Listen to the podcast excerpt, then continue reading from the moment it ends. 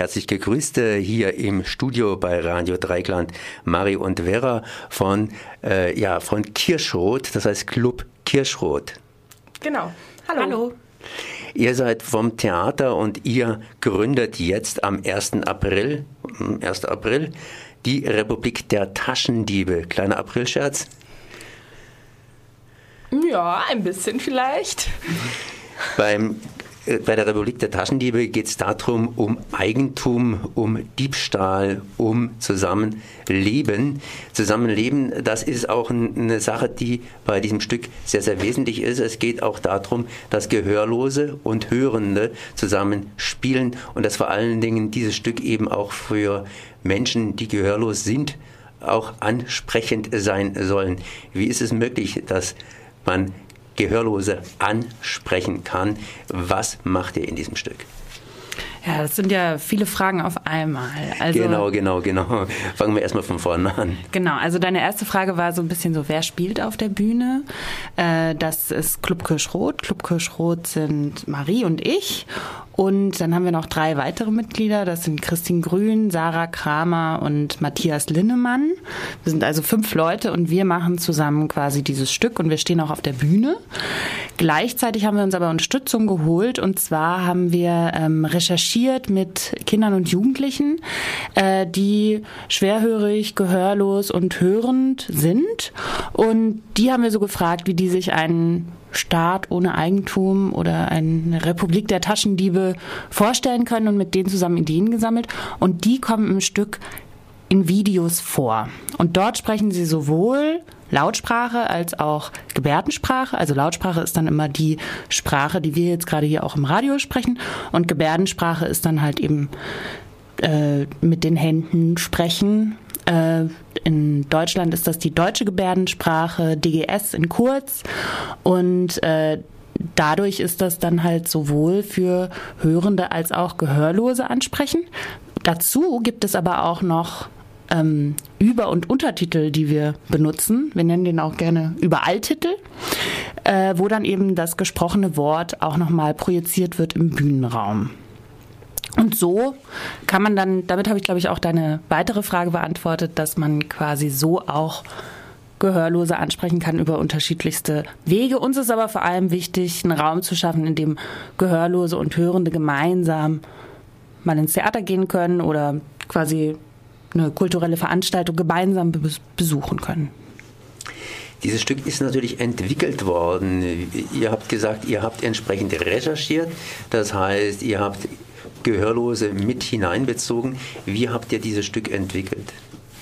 Wir haben zusammengearbeitet mit dem Landesbildungszentrum Stegen. Das ist ein Bildungszentrum, die einen Förderschwerpunkt Hören haben und ähm, da verschiedene Schulformen anbieten. Es gibt eine Grundschule, eine Regelschule, ein Gymnasium und mit den Kindern von dieser Schule haben wir zusammengearbeitet ähm, und mit denen über die Themen gesprochen und ähm, recherchiert, gefragt, was denkt ihr über Besitz, was denkt ihr über Diebstahl, wie würdet ihr das Land gestalten, in dem ihr leben wollt, was stört euch hier zu diesen Themen. Dann haben wir noch mit einer anderen Gruppe zusammengearbeitet von der Paula Fürst Schule. Und diese Gruppen treffen sich im Theater, ähm, auf der Bühne und auch ähm, ein bisschen im realen Theaterraum, wenn sie die Aufführung besuchen. Genau. Und das Ganze entwickelt sich dann. Das heißt, sind praktisch so ein bisschen konfrontativ. Das heißt, die eine Gruppe ist gehörlos und die andere Gruppe ist hörend. Und das Ganze mischt sich dann zusammen. Ich würde das tatsächlich nicht konfrontativ, sondern ergänzend und miteinander kommunizierend nennen, weil, ähm, ja, weil wir versuchen, Kommunikation zu ermöglichen und die ist auch möglich ähm, und es eher um den Austausch geht. Wie waren denn also die Positionen über Besitz und Eigentum von den beiden Gruppen beziehungsweise innerhalb der Gruppen? Das heißt, äh, wer war für Besitz, wer war dagegen, um dann wiederum Konfrontation zu schaffen und euch die Möglichkeit zu geben, das Ganze zusammenzuführen.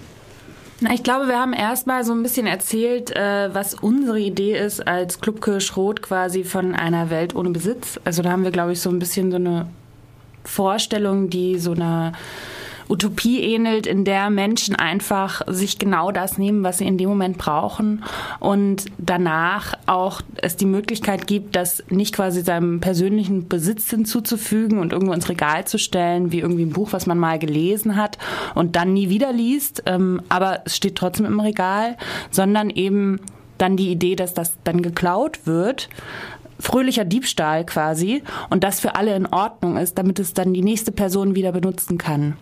Und wenn man das dann auf alle unterschiedlichen Bereiche überträgt, ist das ja ganz interessant, sich darüber Gedanken zu machen, was bedeutet dann noch Besitz, wenn ich jederzeit alles benutzen kann, was um mich herum ist und es einfach wieder mir weggenommen wird, wenn ich es nicht mehr brauche. Und äh, das haben wir erstmal den Kindern erzählt den Kindern und Jugendlichen. Und dann haben die überlegt, okay, wie könnte das funktionieren? Funktioniert das oder ist das, äh, verliert man dann die Nerven, weil man die ganze Zeit denkt, wo sind die Sachen, mit denen ich gerade gearbeitet habe? Oder entwickelt sich daraus äh, vielleicht eine Utopie, in der Umverteilung stattfindet? Oder ständige Weiterverteilung? Ihr habt jetzt am Samstag Premiere. Hat der Schluss irgendein Ende oder ist der Schluss mehr oder weniger offen oder wollt ihr mir den Schluss so nicht verraten? Na, das verraten wir doch jetzt noch nicht. Da muss man schon ins Theater kommen. Ist es euer erstes Stück, äh, das ihr für Gehörlose und Hörende macht? Nee. Ähm, wir als Club Kirschrot arbeiten mit äh, hörenden und gehörlosen Menschen und für gehörlose und hörende Menschen im Theater und ähm, haben auch ein letztes Stück gemacht, äh, der Club der Dickköpfe und Besserwisser, in dem wir ein ähnliches Arbeitsprinzip hatten und ähm, möchten an diesem Thema auch weiter forschen. Uns geht es da zum einen um den Gedanken, dass gehörlose und hörende Menschen sich im Theaterraum treffen können und ähm, gleichermaßen einbezogen sind in Aufführungen und ähm, die verschiedenen Sprachen gleichermaßen oder vielleicht auch in dem, was ihre Qualitäten sind, auf der Bühne stehen. Und zum anderen auch um diese Sprachen an sich. Denn wenn man Übertitel auf die Bühne nimmt, wenn man Gebärdensprache mit auf die Bühne nimmt, sind das ästhetische Mittel, die eine unheimliche Qualität haben und die uns auch sehr interessieren. Und meistens ist es ja so, dass äh, wenn jetzt zum Beispiel im hörenden Theater, also quasi äh, eine Theaterproduktion, die für Hörende konzipiert sind, dann, ähm, wenn man dann sagt, okay, wir möchten jetzt gerne, dass das auch Gehörlose erfahren können, dann lädt man eine Dolmetscherin ein und die übersetzt das dann also quasi das Theaterstück, was vorher nur für Hörende war, wird dann quasi für die Gehörlosen übersetzt. Und wir stellen uns halt vor, dass das mehr so ineinander laufen kann. Also dass man das irgendwie gleich so produzieren kann und dadurch sich vielleicht neue ästhetische Möglichkeiten ergeben.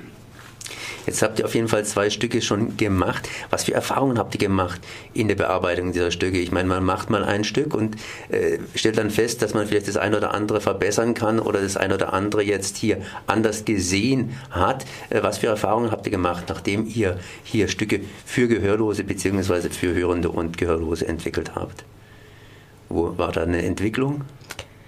Also an sich ist es für uns, ist eine Stückentwicklung für uns immer ein gemeinsamer Forschungsprozess. Also es gibt nicht so das, so muss es sein und bis dahin haben wir es geschafft und einen halben Weg müssen wir noch gehen, sondern wir suchen gemeinsam auch mit den Menschen, in dem Fall Kindern und Jugendlichen, mit denen wir zusammenarbeiten, nach Mitteln des Ausdrucks, für ein Stück und auch sehr speziell für das spezielle Thema. Also hier ist es Republik der Taschendiebe. Das heißt, da brauchen wir wieder andere Mittel. Da geht es um ein Land, da geht es irgendwie um Gestaltung von Gesellschaft. Ähm, und da sind andere Mittel wichtig vielleicht als in einem Stück davor, in dem es um sich durchsetzen ging, um irgendwie den eigenen Kopf durchsetzen und äh, auch mal sagen, wenn man etwas weiß. Ja. Naja, und glaube ich, ähm, wenn ich noch was ergänzen mhm. darf, äh, dass für uns besonders wichtig ist, dass wir auch quasi die Menschen, die jetzt in den Videos in unserem Theaterstück vorkommen, also die quasi ihre eigenen Gedanken formulieren, dass wir die total ernst nehmen. Also das Stück ist für Kinder ab zehn Jahren und äh, die sind auch selber eben an der Entwicklung beteiligt. Das heißt, die können dann auch Einfluss nehmen und den nehmen wir ernst, weil wir sind ja keine Kinder und Jugendlichen und machen aber Theater für die. Aber vielleicht wissen die selber am allerbesten, was sie gut und was sie schlecht finden. Und vielleicht ist das dann auch anders als das, was wir machen. Und das muss aber irgendwie zusammenkommen. Und da in einen Austausch zu gehen, ist ja ziemlich interessant. Gerade weil es ja die künft künftige Generation ist, die mal Gesellschaft irgendwie beeinflussen wird. Ihr habt jetzt äh, seit Mitte des letzten Jahres an dem Stück gearbeitet und es entwickelt, eben auch mit euren Jugendlichen oder kindlichen, äh, das will ich jetzt nicht negativ bezeichnen, kindlichen, also jugendlichen äh, Schauspielern beziehungsweise mit, mitmachen dann. Und äh, jetzt habt ihr allerdings auch noch ein Publikum, mit dem ihr sicherlich auch diskutieren könnt, beziehungsweise das ist natürlich, äh, ist natürlich interessant, was ich jetzt, wenn ich im Publikum drin sitze, mitkriege vom Stück oder auch nicht mitkriege vom Stück, wird hinterher über dieses Stück äh, diskutiert, beziehungsweise daran weiterentwickelt, indem man ja fragt. Mhm.